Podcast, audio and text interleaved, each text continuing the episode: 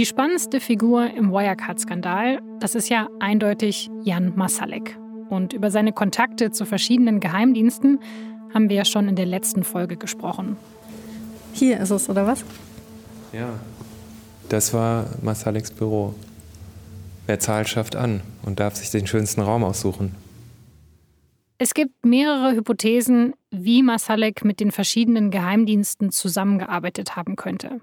Aber selbst wenn wir diese Hypothesen in dieser Serie noch nicht bestätigen oder verwerfen können, gibt es doch Szenen in der Geschichte von Wirecard, die nicht so richtig zum Bild des ordentlichen deutschen Wirtschaftsunternehmens passen oder zum Bild von den integren Managern. Das hat Fami Kadir hautnah mitbekommen in some sick way, I'm, I'm a little bit impressed with Marsalek. Um, auf eine komische Art bin ich ein bisschen beeindruckt von Masalek. Gleichzeitig gibt es wenige Menschen auf der Welt, die ich mehr hasse. Fami Kadir arbeitet als Investorin. Sie ist 30 Jahre alt und sie lebt in New York. Und ab Ende 2017 hat sie sich intensiv mit Wirecard beschäftigt, weil sie wollte herausfinden, ob sie mit Wirecard-Aktien Geld verdienen könnte. Sie recherchiert, sie telefoniert und sie sieht sich Daten an. Und dann passieren auf einmal merkwürdige Dinge. Es fing damit an, dass ich sehr viel Spam bekommen habe. Und das waren eben ihre Phishing-Angriffe. Sie erzählt uns, dass damals offenbar jemand großes Interesse hatte, an diese Daten zu kommen, die sie recherchiert hatte.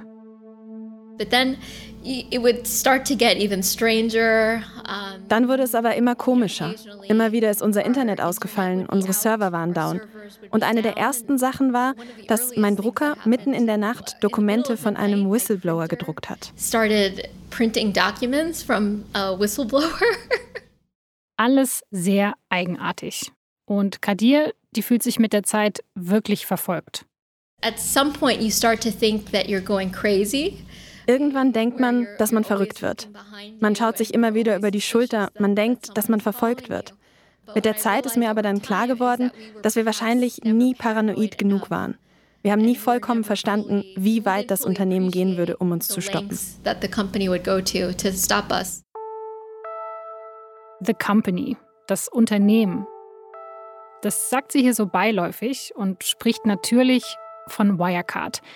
Denn Fami Kadir hat sich nicht nur einfach intensiv mit diesem Unternehmen auseinandergesetzt, sie war einer der wenigen Menschen, die dieses ganze Märchen vom kometenhaften Aufstieg nicht geglaubt haben, die massive Zweifel angemeldet haben und die dafür mutmaßlich bedroht, beschattet und unter Druck gesetzt wurden.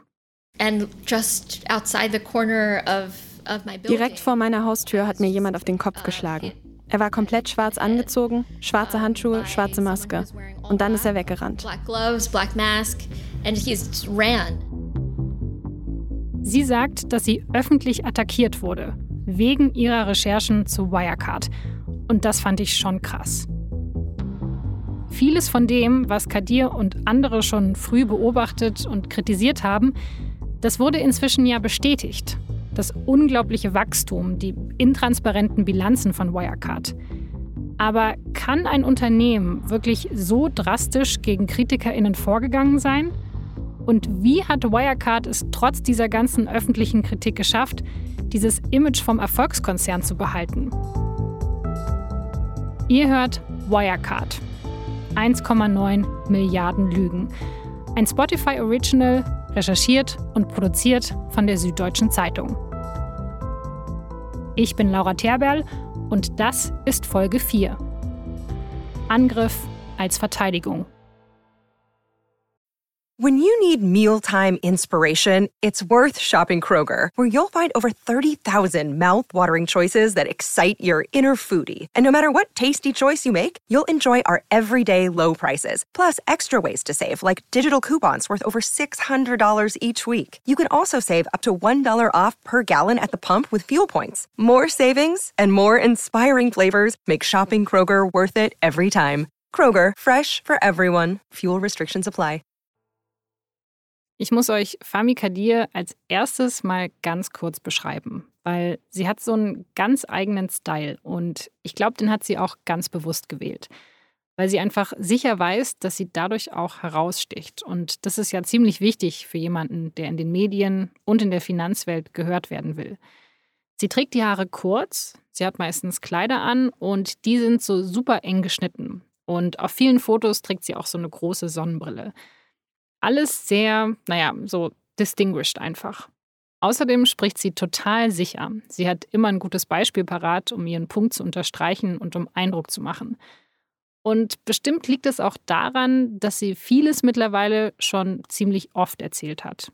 In Interviews, für Filme und vor kurzem auch im Untersuchungsausschuss vom Bundestag zu Wirecard. Fami Kadir ist einfach ein echter Medienprofi. Wenn ihr ein Netflix-Abo habt, dann könnt ihr ja mal nach der Serie Dirty Money suchen. Das ist so eine True Crime-Doku. Und in der dritten Folge von der ersten Staffel, da kommt auch Kadir vor. Oder besser gesagt, die Folge dreht sich um ihre Arbeit. In einer der ersten Szenen sieht man Kadir an einem Schreibtisch sitzen. Sie liest Dokumente in einem dicken Ordner und streicht Dinge an. Es geht um ein Pharmaunternehmen. Hier mal ein kurzer Ausschnitt aus der Netflix-Doku. Ich habe immer an das Gute geglaubt. Und ich habe gedacht, Wissenschaft und Medikamente, die wollen die Welt besser machen. Aber das war idealistisch und unrealistisch. Kadir ist von Beruf Shortsellerin. Das heißt, ganz kurz gesagt, während die meisten an der Börse darauf setzen, dass die Kurse von einem bestimmten Unternehmen steigen, setzt sie darauf, dass bestimmte Aktien fallen. Zum Beispiel, weil ein Unternehmen schlecht geführt wird. Das sind kapitalistische Unternehmen, die versuchen, Profit für ihre Aktionäre zu machen. Und manchmal nutzen sie dazu Strategien, die ich nicht gut finde. So beschreibt Fami Kadir das in der Netflix-Doku. Nach ihrem Erfolg gegen das Pharmaunternehmen will sie sich weiter auf Shortselling konzentrieren und dafür gründet sie mit 27 ihren eigenen Fonds. Sie schaut sich nach weiteren Unternehmen um, bei denen was nicht in Ordnung sein könnte. So prior to launching Safcat, I was Bevor ich meine Firma Safcat gestartet habe, war ich komplett auf die Pharmaindustrie fokussiert. Deshalb wollte ich auch mal auf andere Branchen schauen. Auch auf Unternehmen, bei denen Short-Selling früher nicht geklappt hat. Fami Kadir sagt, Short-Selling das ist oft eine Sache vom richtigen Timing. Manchmal gibt es eben schon länger Kritik an einem Unternehmen und genauso war das ja auch bei Wirecard. Da hatten schon vor Kadir einige ShortsellerInnen Ungereimtheiten entdeckt und auf fallende Kurse gesetzt. Aber bis zu dem Zeitpunkt ohne Erfolg. Fami Kadir will es deshalb jetzt erst recht probieren. So I think everyone had a really bad experience with Wirecard on so many different levels. Viele hatten schon auf so vielen verschiedenen Ebenen schlechte Erfahrungen mit Wirecard gemacht. Die Frustration war groß, dass das Ganze so offensichtlich und eindeutig ein Schwindel war und sie trotzdem immer wieder davongekommen sind. Und das ist dann der Moment, in dem jemand Neues, der noch nicht diese negativen Erfahrungen gemacht hat, sich den Fall nochmal anschauen kann. So beginnen Kadirs Wirecard-Recherchen. Und damit auch die Zeit, in der plötzlich diese Phishing-Mails in ihrer Inbox auftauchen. Und als sie das uns erzählt hat, da habe ich mich dann doch gefragt, ob das wirklich alles so offensichtlich war, wie es klingt. Also waren die Probleme und die Kritik an Wirecard wirklich so deutlich?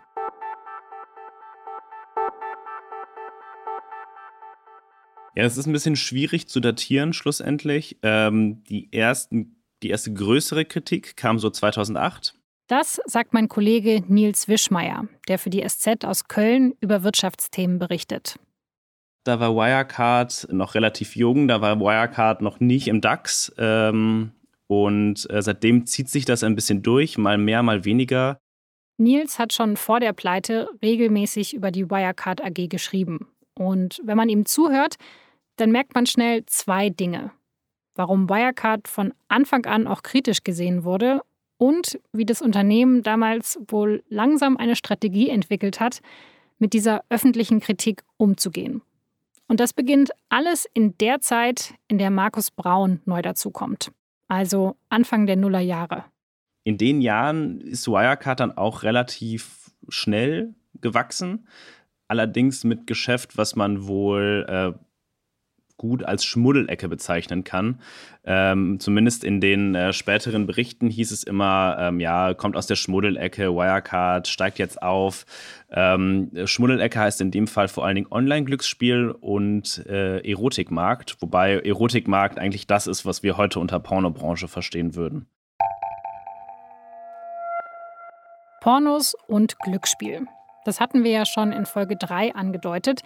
Das sind jetzt an sich keine Branchen, die jetzt grundsätzlich und immer illegal sind. Aber im Online-Glücksspiel, da gibt es eben zum Beispiel oft Probleme mit Geldwäsche. Manche Geschäfte mit Pornos, die sind in einem Land erlaubt, aber im nächsten verboten.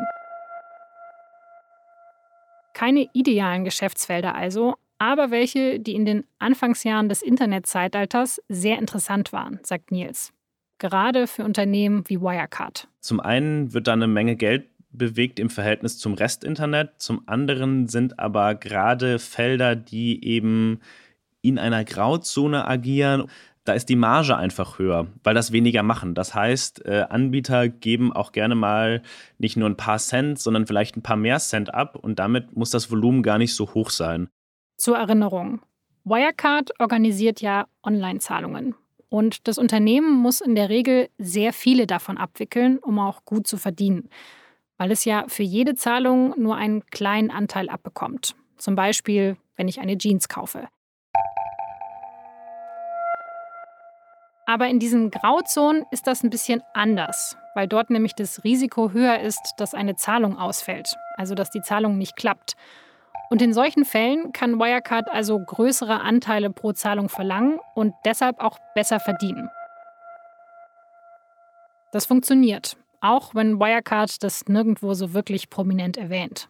Das ist auch würde ich sagen, natürlich, man möchte ja nicht mit seiner Firma für irgendwas stehen, was äh, vielleicht in der breiten Bevölkerung nicht so gut angenommen wird.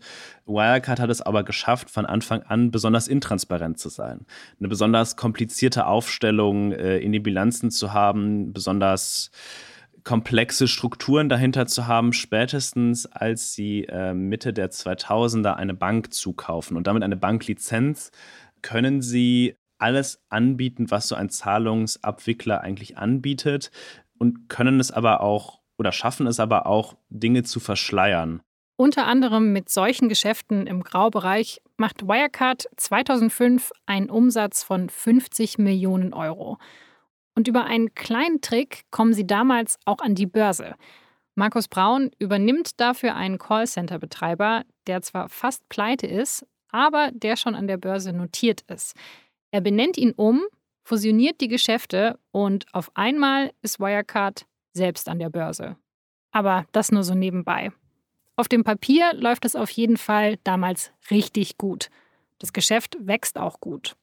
Bis 2008 dann das passiert, was Nils vorhin schon angedeutet hat. Damals 2008 war es Zeit für eine Hauptversammlung. Und bei dieser Hauptversammlung war auch die Schutzgemeinschaft der Kapitalanleger, also kurz SDK. Wer die SDK ist, das müsst ihr gar nicht genauer wissen oder euch merken. Wichtig ist erstmal nur, diese SDK, die vertritt die Interessen von Kleinanlegerinnen. Und die lassen jetzt einen riesigen Fragenkatalog auf den Vorstand ab und richten damit, jetzt mal bildlich gesprochen, zum ersten Mal einen fetten Scheinwerfer auf die intransparenten Bilanzen bei Wirecard. Zum einen sei die Ertragslage der Bank wahnsinnig intransparent. Äh, das Unternehmen würde Erträge abwickeln aus Online-Wettgeschäften und das irgendwie verschleiern. Und die Investoren und auch die Privatanleger anscheinend fanden das überhaupt nicht lustig, weil der Kurs ist daraufhin abgerauscht. Das ist natürlich ganz schlechte Publicity für so einen aufstrebenden Konzern. Plötzlich berichten Medien über Wirecard, die das bis dahin noch nie getan haben. Aber gerade als es für Wirecard ganz schlecht aussieht, kommt etwas Brisantes über einige wenige SDK-Vertreter raus. Die SDK-Vertreter hatten bereits vorher gegen Wirecard gewettet. Das heißt, sie hätten daran verdient, dass der Kurs fällt oder haben wahrscheinlich sogar daran verdient, dass der Kurs fällt. Das ist wieder das Short-Selling, das ja auch Fahmi Kadir macht. Was das Ganze auf einmal so ein bisschen dubios, ein bisschen shady machte. Und Wirecard hat genau das genutzt, als das rauskam und sich dahingestellt als Opfer, als jemand, der, der mit Vorwürfen bombardiert wird, sage ich mal, von Leuten, die eigentlich nur daran verdienen wollen, dass diese große, dieser große, tolle Konzern, dieser, dieses Tech-Unternehmen fällt. Markus Braun gibt auch Interviews dazu. Er soll sogar InvestorInnen persönlich angerufen haben, um zu versichern, dass wirklich alles in Ordnung ist. Und seine Strategie, die funktioniert. Langsam aber sicher verfängt genau dieses Narrativ. Da ist ein visionärer Konzern und dem wollen andere den Erfolg offenbar nicht gönnen. Und Wirecard nimmt es dann auch in den nächsten Jahren dankbar wieder und wieder auf. 2010 zum Beispiel. Oder 2016. Im vielleicht bekanntesten Fall dieser Art.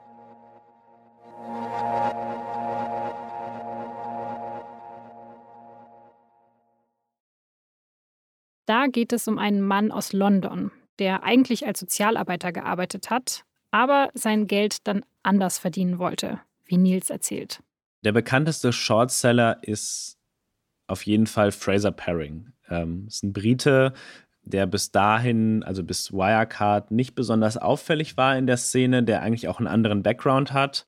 Fraser Paring bringt 2016 anonym den sogenannten Zatara Report heraus. Der Satara Report ist ein sehr langer Bericht, der viele, viele Vorwürfe gegen Wirecard äh, hervorbringt. Äh, mögliche Korruption, möglicher Betrug, mögliche Geldwäsche, Abwicklung von illegalem Glücksspiel. Und dieser Bericht sagt am Ende, wir glauben, dass Wirecard genau 0 Euro wert ist. Also die Aktie 0 Euro wert ist. Dieser Bericht macht äh, auf verschiedenen Wegen dann die Runde und die Investoren sind erstmal baff. Diese Vorwürfe, die sind nicht neu, das wisst ihr. Aber jetzt sind sie eben auf rund 100 Seiten ausformuliert. Und das sitzt. Der Aktienkurs von Wirecard, der fällt. Diesmal um 25 Prozent. Und das ist echt ordentlich, weil das Ganze ist ja schon zu einer Zeit, als Wirecard schon fest den DAX im Blick hat. Wirecard reagiert ablehnend, dementiert alles, sagt, das kann alles nicht sein, alles, was dieser Report sagt, ist falsch. Äh, damals war auch noch nicht klar, wer die Autoren des Reports sind. Das hat sich erst im Nachhinein herausgestellt. Das heißt, Wirecard hat immer gesagt, Zatara liegt falsch, Zatara äh, hat gegen uns gewettet, die wollen uns was Schlimmes. Die Opferrolle, die sie also 2008 schon gespielt haben, haben sie 2016 nochmal gespielt. Wir sind erfolgreich, heißt es. Die Spekulantinnen, die wollen uns nur schaden. Es gibt auch 2016 wieder Ermittlungen gegen die Shortseller wegen Marktmanipulation. Markus Braun, der Wirecard-CEO, der telefoniert womöglich wieder mit wichtigen InvestorInnen und mit Medien. Und diesmal macht er aber auch noch was anderes. Er kauft für fast 20 Millionen Euro Aktien der Wirecard. Und zwar von seinem eigenen Geld das sieht erstmal gut aus. Wenn der Chef nachkauft und sein eigenes Geld da reinsteckt, dann muss es doch richtig sein. Dann muss dieses Unternehmen doch, dann muss dieses Unternehmen doch wirklich wahrhaftig was tun, sonst würde der ja nicht so viel Geld da reinstecken. Was vielleicht auch dazu geführt hat, dass Privatanleger oder Investoren sich ein bisschen beruhigt haben. Das hat Braun in vergleichbaren Situationen wohl öfter gemacht.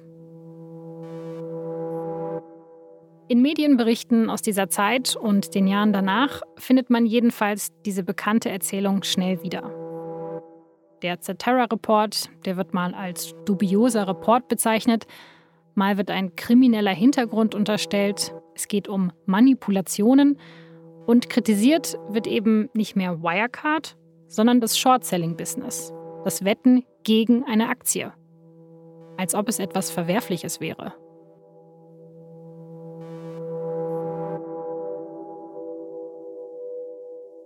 Aber was ist da dran? Wenn man mit Fami Kadir spricht, dann klingt ihr Job erstmal, ehrlich gesagt, ziemlich nach dem, was auch JournalistInnen oder StrafverfolgerInnen machen. We built up a lot of, of the, the public documents and the analysis on, on that relationship. Sie sucht alle Infos, die öffentlich sind. also Dokumente oder Analysen. Und sie fragt bei Behörden an.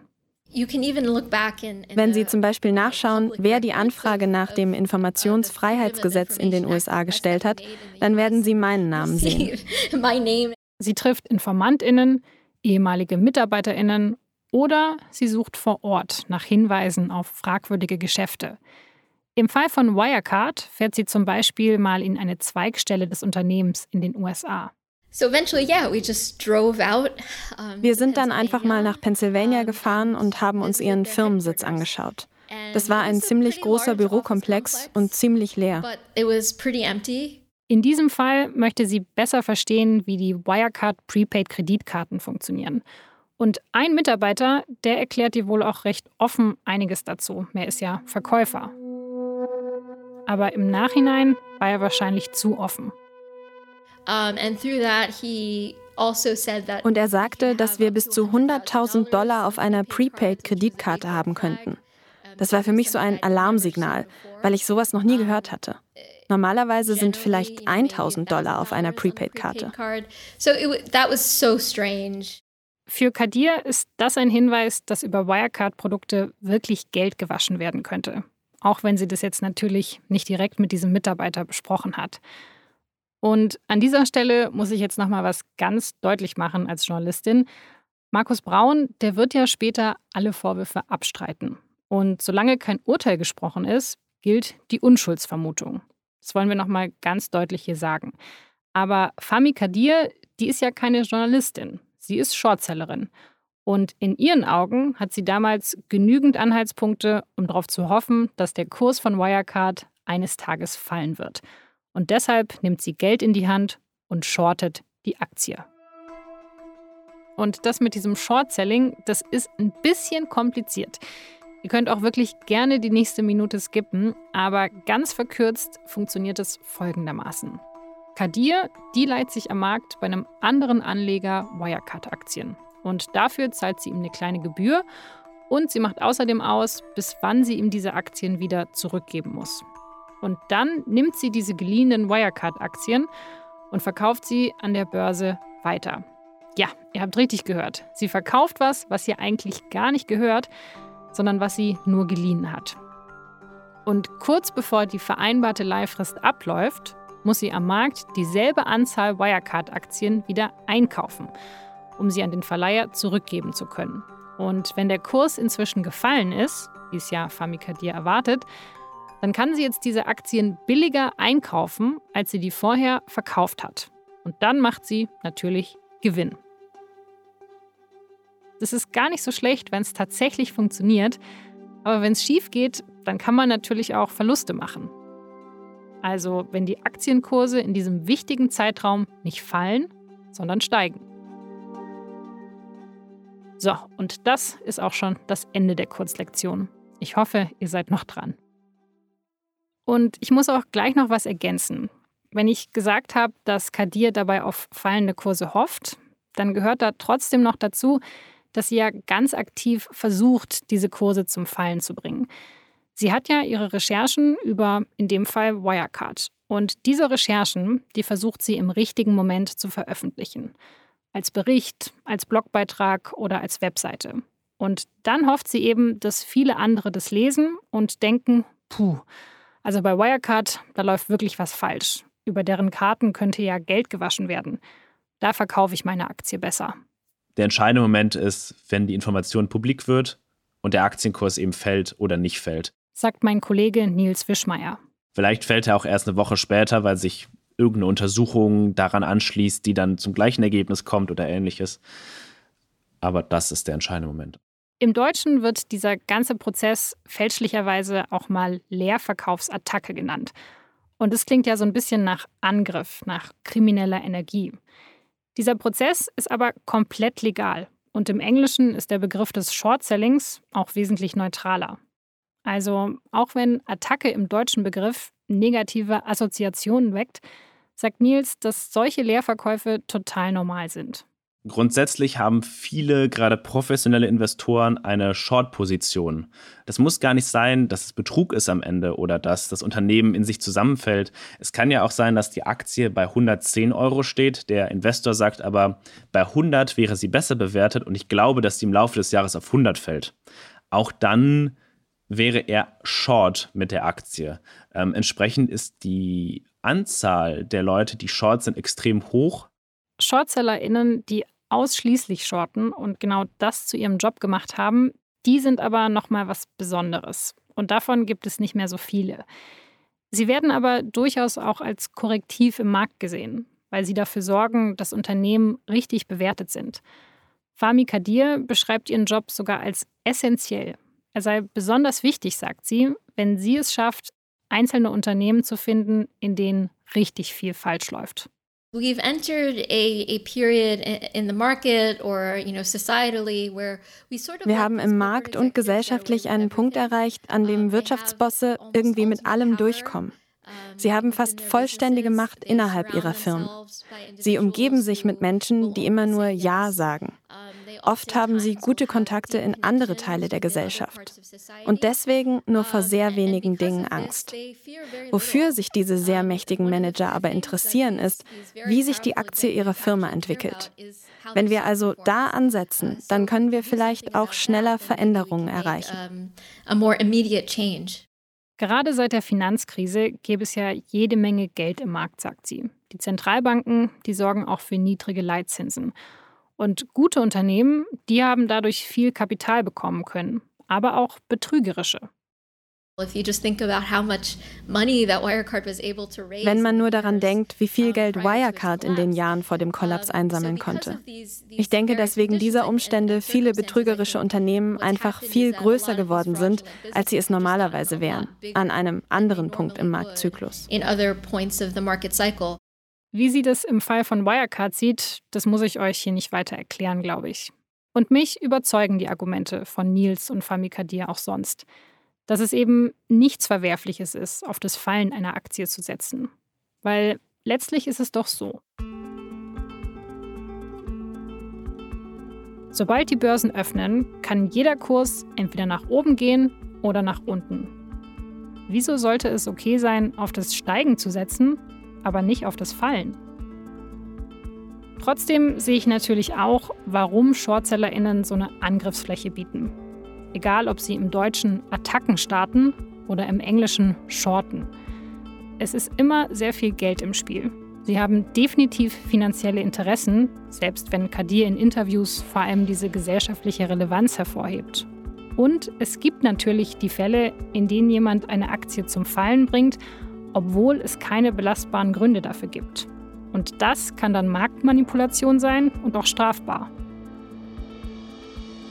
Ein Unternehmen wie Wirecard kann das nutzen, um sich als Opfer zu inszenieren. Und Wirecard hat das auch gemacht. Und zwar auch bei Menschen, die diese Angriffsfläche gar nicht geboten haben. Und das wird vor allem bei dem Mann deutlich, der wohl der härteste Kritiker von Wirecard war. Es geht dabei um einen Mann, der sich über Jahre an Wirecard abgearbeitet hat. Und zwar Dan McCrum. Dan McCrum ist die Schlüsselfigur ähm, in dem Wirecard-Skandal, ist ein Journalist von der Financial Times, einer britischen Finanzzeitung, äh, einer der besten der Welt. McCrum ist Anfang 40 und er ist erst vor einigen Jahren in den Journalismus gewechselt. Davor war er Analyst bei der Citibank in London. Er kennt sich also gut an den Börsen aus, die er jetzt als Journalist beobachtet. Und einer seiner Kontakte, ein Hedgefondsmanager, der gibt ihm 2014 wohl den Tipp, sich einmal die Bilanzen von Wirecard genauer anzusehen. Da gäbe es merkwürdige Dinge. Und das macht McCrum auch und er findet tatsächlich Auffälligkeiten.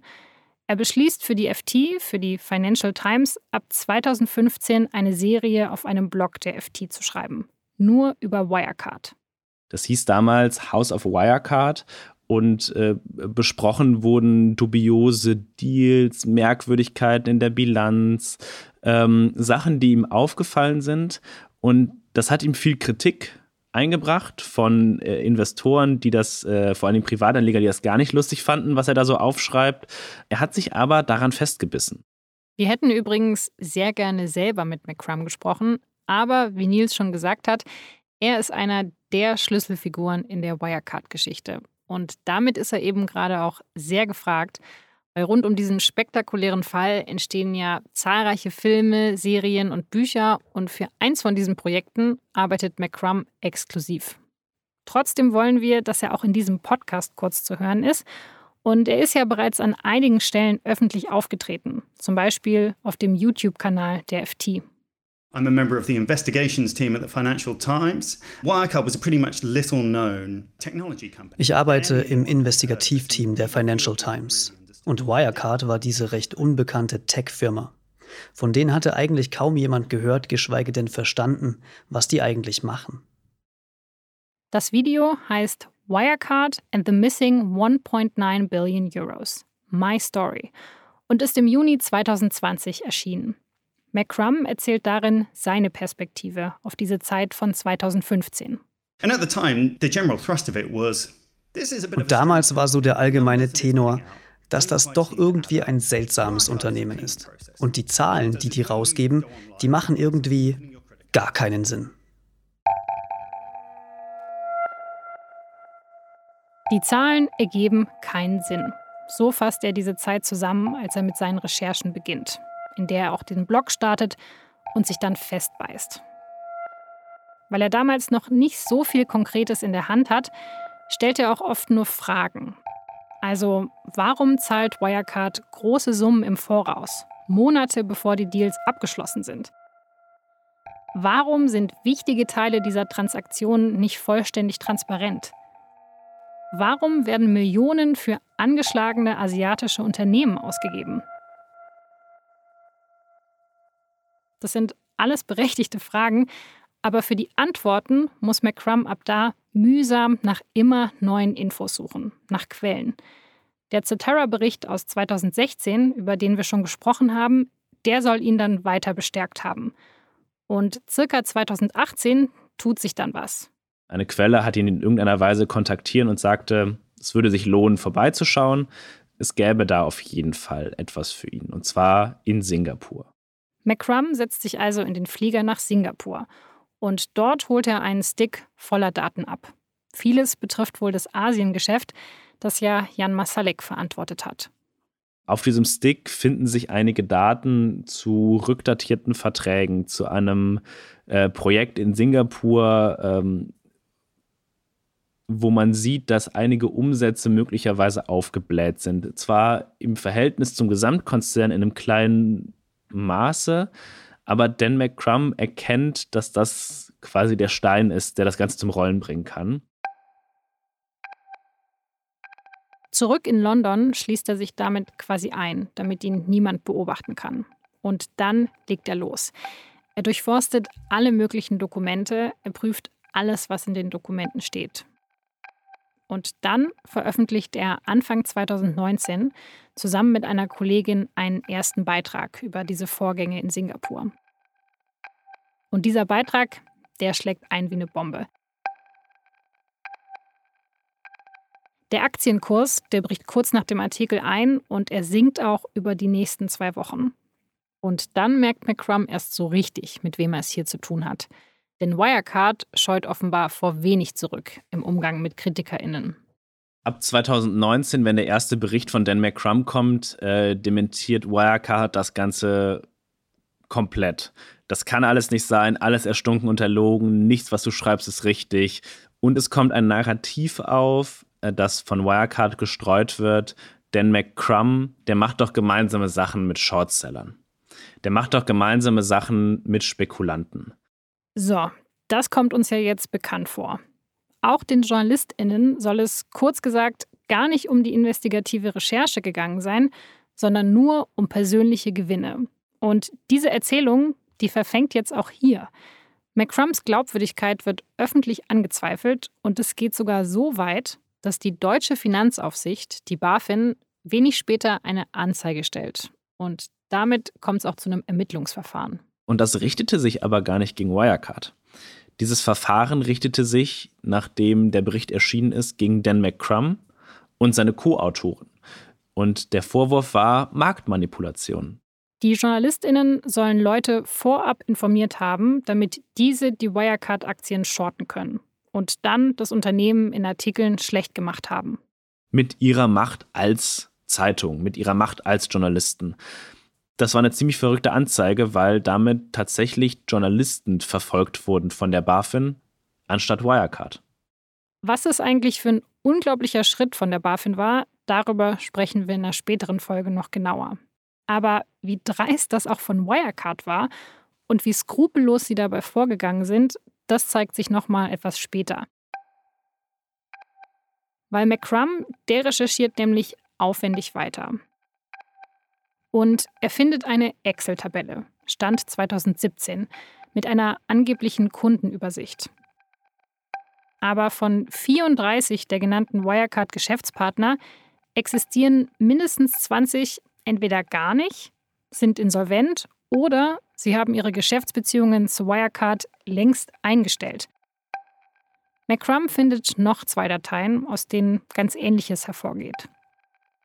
Und im Nachhinein gesehen ist das wahrscheinlich der Durchbruch in diesem Fall.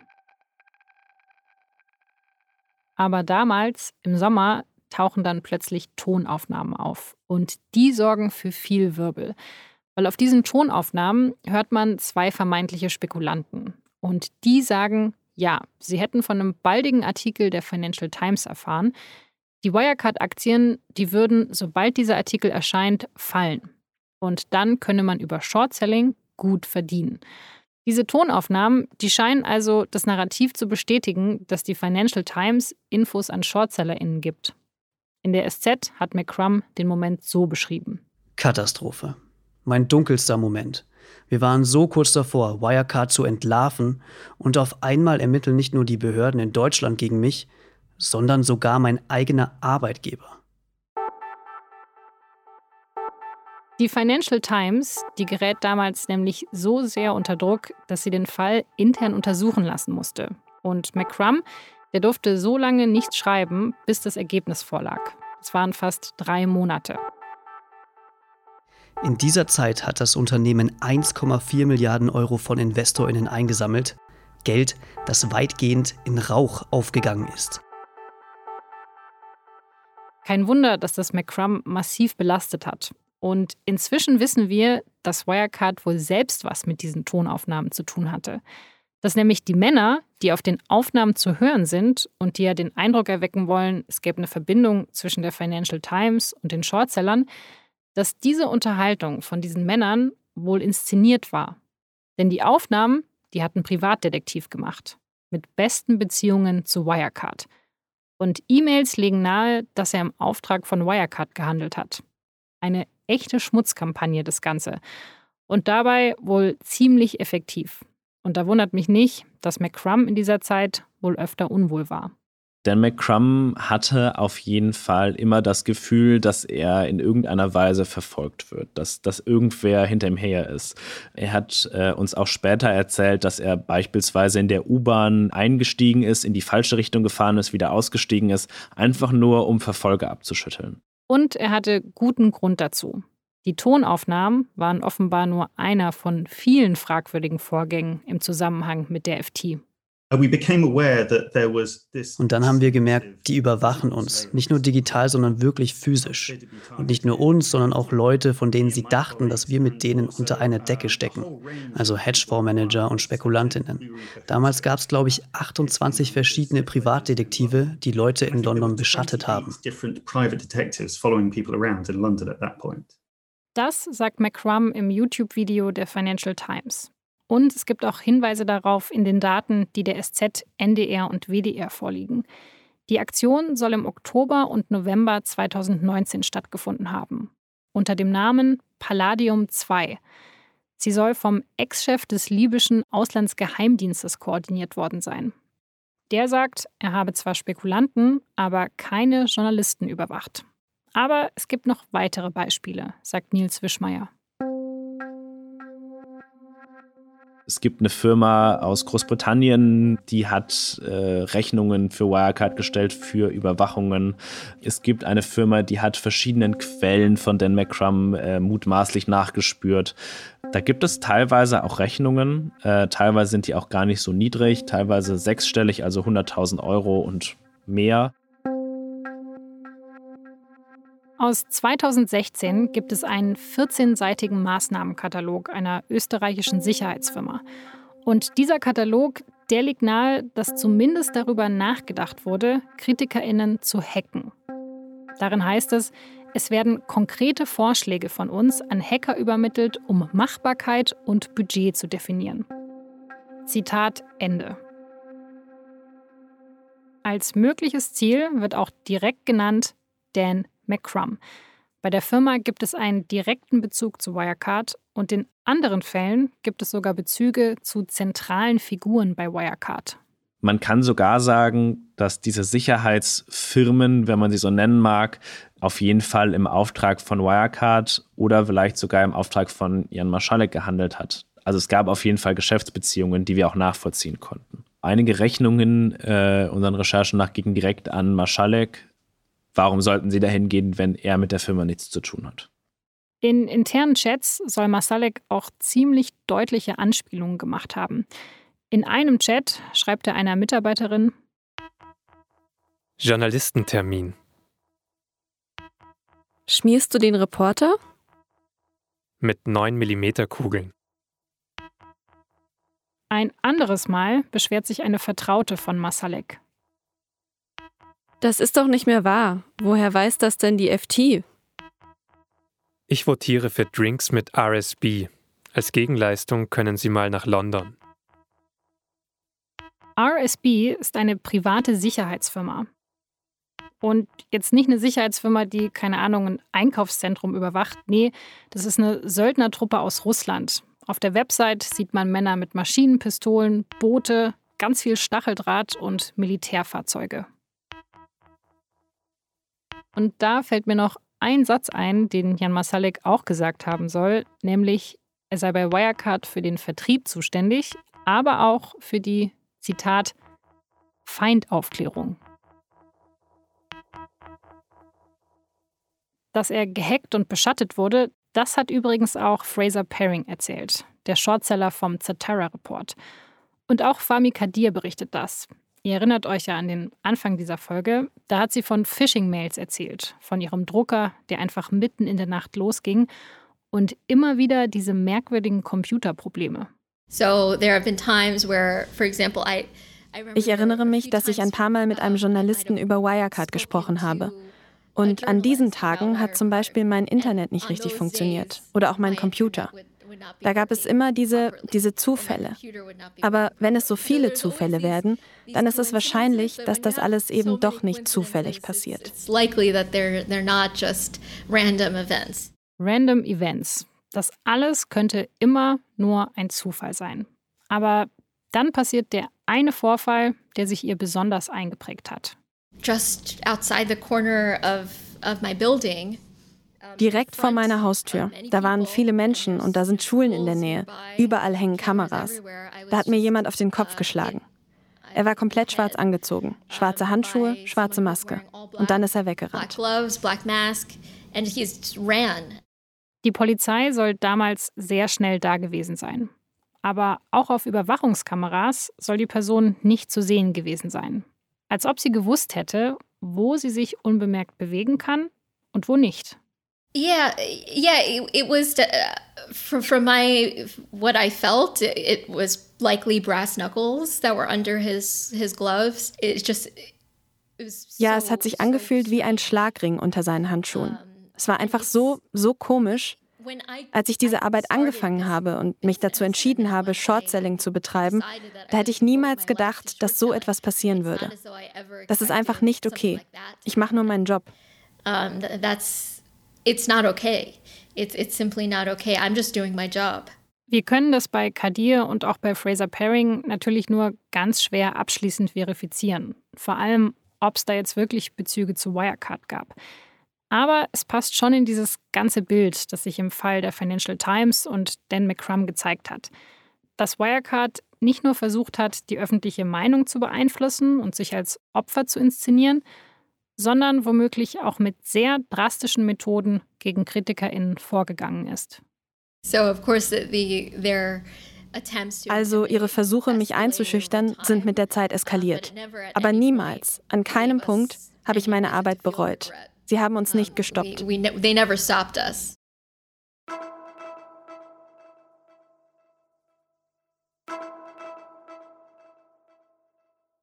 Für Fahmi Kadir, Fraser Paring, Dan McCrum und die anderen KritikerInnen ist es heute sicher eine ziemliche Genugtuung, dass das House of Wirecard endlich eingestürzt ist. Sie sollten Recht behalten, wobei Dan McCrum am Ende sicher den größten Beitrag geleistet hat.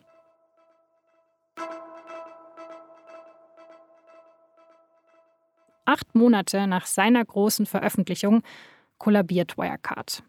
Die 1,9 Milliarden Euro, die angeblich auf Treuhandkonten bei zwei Banken auf den Philippinen gelegen haben, die haben nie existiert. Jan Masalek ist seitdem auf der Flucht. Und zumindest eines beschäftigt Kadir noch heute. He was a worthy adversary. Uh, the, the thing is, I think generally people think that corporate criminals are so sophisticated and so smart. Er war ein würdiger Gegner. Viele Menschen denken, dass Wirtschaftskriminelle sehr raffiniert und klug sind, aber das sind sie meistens nicht. Die meisten Wirtschaftskriminellen kommen davon, weil niemand richtig hinschauen will. Aber Jan war so aggressiv und so risikofreudig, es hat Spaß gemacht, über ihn zu recherchieren. Er war ziemlich raffiniert, wenn man das mit anderen Wirtschaftsverbrechern vergleicht. Ich bin irgendwie sogar beeindruckt davon, wie er manche Situationen geregelt hat. I'm sort of impressed by his ability to micromanage some of these situations. Sie stellt dabei aber sofort auch etwas anderes klar, wovon wir ja auch überzeugt sind dass da mehr als Masaleks Abgebrühtheit dazugehört hat. Well, he, he wasn't alone. He wasn't acting alone. He had the benefit of Naja, er war nicht alleine. Er hat das nicht alleine gemacht. Ihm kam zugute, dass die Menschen um ihn herum entweder auch in diese Aktivitäten involviert waren oder sich einfach dumm gestellt haben. Das Ziel war einfach, diese Illusion von Glaubwürdigkeit rund um die Firma zu erhalten. Und jeder hängt da irgendwie mit drin, weil diese Verbrechen ja nicht heimlich verübt wurden. So wie ich das sehe, war das alles ziemlich offensichtlich. This was all done in the open from my, my understanding.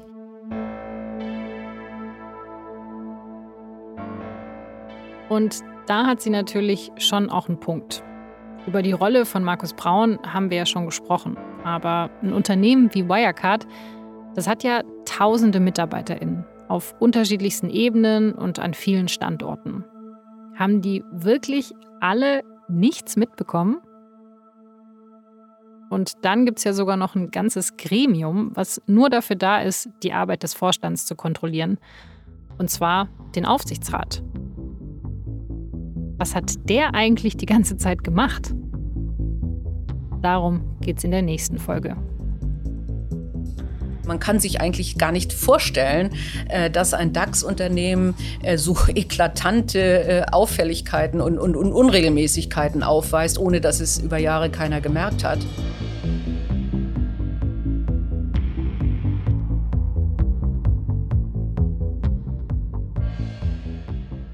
Das war die vierte Folge von Wirecard. 1,9 Milliarden Lügen. Eine Produktion von Spotify Studios in Zusammenarbeit mit der Süddeutschen Zeitung. AutorInnen Tammy Holderied, Vincent Vitus Leitgeb und Franziska von Malsen. Mitarbeit Paulina Würminghausen. Produktion Caroline Lenk und Carlo Sarski. Sounddesign Bonnie Stoev. Executive Producer Vincent Vitus Leitgeb, Franziska von Malsen und Daniel Nicolaou. Line Producer Sarul Krause-Jensch. Assistant Producers Katrin Jakob und Silvia Müller. Und moderiert habe ich, Laura Terberl. Vielen Dank an das ganze SZ-Rechercheteam zum Wirecard-Skandal. In dieser Folge speziell Nils Wischmeier.